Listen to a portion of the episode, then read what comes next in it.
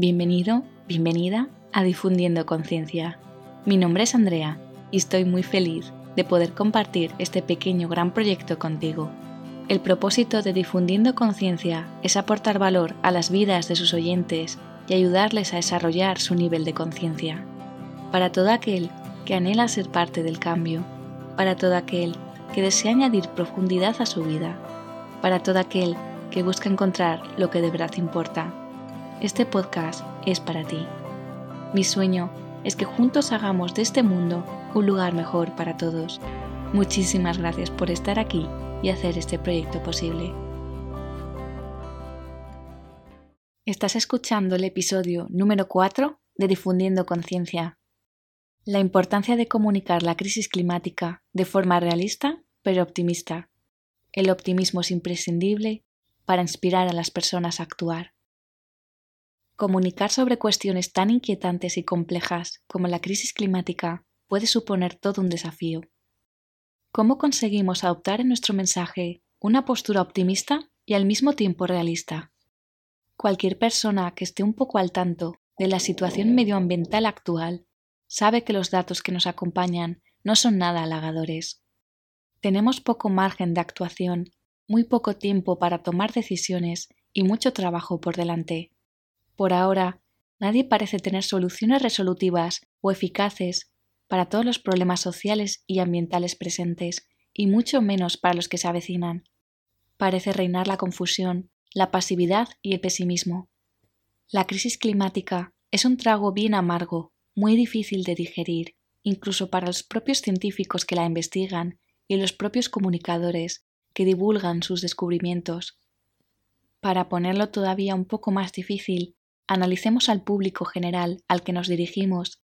Este público es determinante, pues sus decisiones, hábitos, comportamiento y demandas presentes van a decidir el futuro de las siguientes generaciones y posiblemente el de la propia humanidad.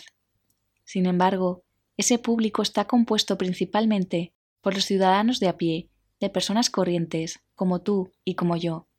No estamos hablando de políticos, de directores de empresa o de grandes poderes en la toma de decisiones. No es mi idea dirigirme mayormente a ellos, aunque eso no quita que sea necesario, pues desde mi humilde opinión no son los que traerán consigo las decisiones más sabias, sino que será la propia ciudadanía. Y la ciudadanía será la que a través de sus votos y elecciones personales determine que personas sabias y conscientes se encuentren en posiciones de responsabilidad y de poder.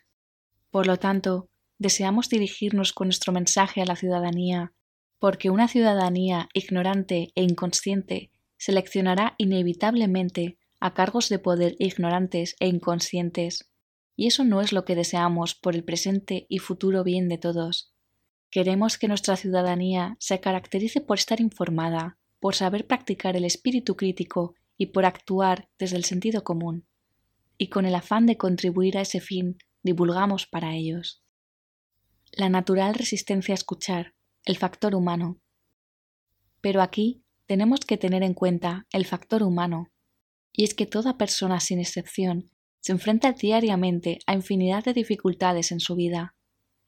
El sufrimiento, los altibajos, los problemas, las preocupaciones, los miedos, las enfermedades, las prioridades, las responsabilidades, los acontecimientos inesperados, la incertidumbre. Al final, no somos muchos los que terminamos sacando fuerzas y equilibrio emocional suficiente como para poder dedicar esa energía al bienestar del mundo.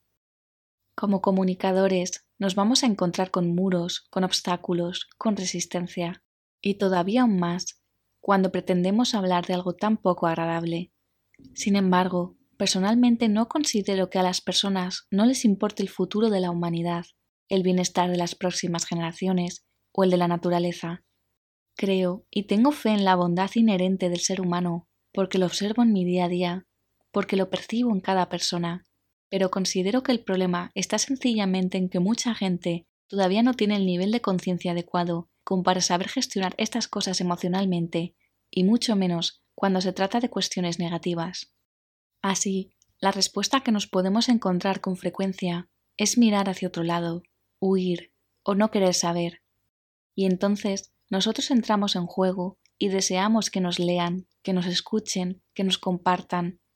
Pero nuestro público está ya saturado de sufrimiento y de negatividad. Necesita un respiro y nosotros lo comprendemos. Como comunicadores, tenemos una gran responsabilidad sobre la manera en que divulgamos nuestro mensaje. La información o los datos pueden ser los mismos, pero la clave está en el tono, en la sensación final que transmitimos a los demás. Eso tiene un gran impacto sobre ellos y determinará sus futuras acciones y comportamiento mucho más de lo que podamos imaginar. Y esto es clave, sobre todo cuando esperamos inspirar y motivar a la ciudadanía a actuar, a ser partícipes de algo tan imprescindible, urgente y desafiante como es la crisis climática. En la crisis climática nos necesitamos todos. Pero, ¿cómo los comunicadores podemos encontrar equilibrio entre una amarga realidad y el optimismo que nos ayuda a sacar lo mejor de nosotros? Es innegable que los seres humanos estamos ejerciendo un impacto sobre el planeta sin precedentes. Es la primera vez en la historia de la vida que una especie se superpone de una manera tan fulminante sobre las demás. Sin embargo, las personas necesitamos más que nunca escuchar historias que indiquen otro camino, un camino sobre el amor hacia la naturaleza, hacia los demás y hacia nosotros mismos. El enorme poder de comunicar toda pequeña gran acción. Es tan necesario más comunicar de pequeños avances sobre la conservación de la naturaleza y los valores humanos como los aspectos negativos que con tanta desesperación parece que tendemos a resaltar. Y es que las personas necesitamos sintonizar con la existencia de buenas acciones, necesitamos saber de ellas, ser conscientes de que están ocurriendo ahí fuera. Nos inspiramos del buen hacer de los demás, con la confianza y la esperanza que irradian. Entonces nos sentimos motivados a unirnos y a seguir sus pasos a nuestra manera, de la mejor forma que podamos. Porque el mundo no necesita de seres humanos perfectos y coherentes en todos los aspectos de sus vidas, porque sencillamente no existen. Necesitamos de personas con fuerza de corazón para servir a los demás, a la naturaleza y a la vida, aun siendo conscientes de sus limitaciones, dificultades y de sus propias incoherencias. No esperemos que sean perfectos, nadie lo es. Muchas veces pecamos de ser excesivamente juiciosos y críticos tanto con nosotros mismos como con los demás. Nada es suficiente, y mucho menos cuando se trata de cuestiones positivas. Las infravaloramos con una capacidad pasmosa. Y así, cualquier pequeño paso que se dé con bondad y entusiasmo hacia el cuidado de la naturaleza o hacia un trato amoroso a los demás se ve diluido ante ojos ajenos, no tiene peso o importancia, es irrelevante, pasa desapercibido. Esa actitud es muy dañina porque contribuimos a desanimarnos a nosotros mismos y a aquellas personas que actúan con buena fe. Tenemos que tener cuidado y ser conscientes si estamos actuando de esa manera para poder corregirlo lo antes posible. Celebremos y agradezcamos todo buen hacer siempre que tengamos oportunidad no deja de ser un regalo. Las personas lo necesitan y nosotros también. El realismo y el optimismo no son incompatibles siempre que estén equilibrados. Desde mi humilde experiencia como comunicadora, he comprobado que comunicar de forma didáctica, pero optimista y resolutiva, suele ser lo más eficaz. Las personas demandan soluciones prácticas que puedan aplicar, pero toleran un cierto nivel de alarmismo, siempre que esté equilibrado con un propósito inspirador o con un grupo que pueda apoyarles y enriquecerles. Necesitan recursos para poder gestionar el agobio, la apatía o la frustración, y debemos proporcionárselos en la medida de lo posible, ante todo con nuestro propio ejemplo. En mí he observado la evolución de un espíritu pesimista a uno optimista. Vivo en el optimismo y es mi verdad, no por simple creencia, sino porque así es como interpreto la vida. Sin embargo, no dejo de tener en cuenta el realismo que me aporta la ciencia y la observación directa del día a día. En la combinación de ambas es donde encuentro mi equilibrio, y eso es lo que pretendo transmitir con mis palabras. Esa es mi ofrenda, mi aportación al mundo. Gracias por invertir tu valioso tiempo en escuchar Difundiendo Conciencia. No dudes en darme tu opinión sobre el programa. Me encantaría saber de ti y conocerte. Con tus observaciones y sugerencias me ayudas a transmitir un contenido de mayor calidad para todos. Si encuentras valor en mi trabajo, te animo a que compartas el podcast con los demás para que así puedan conocerlo otras personas.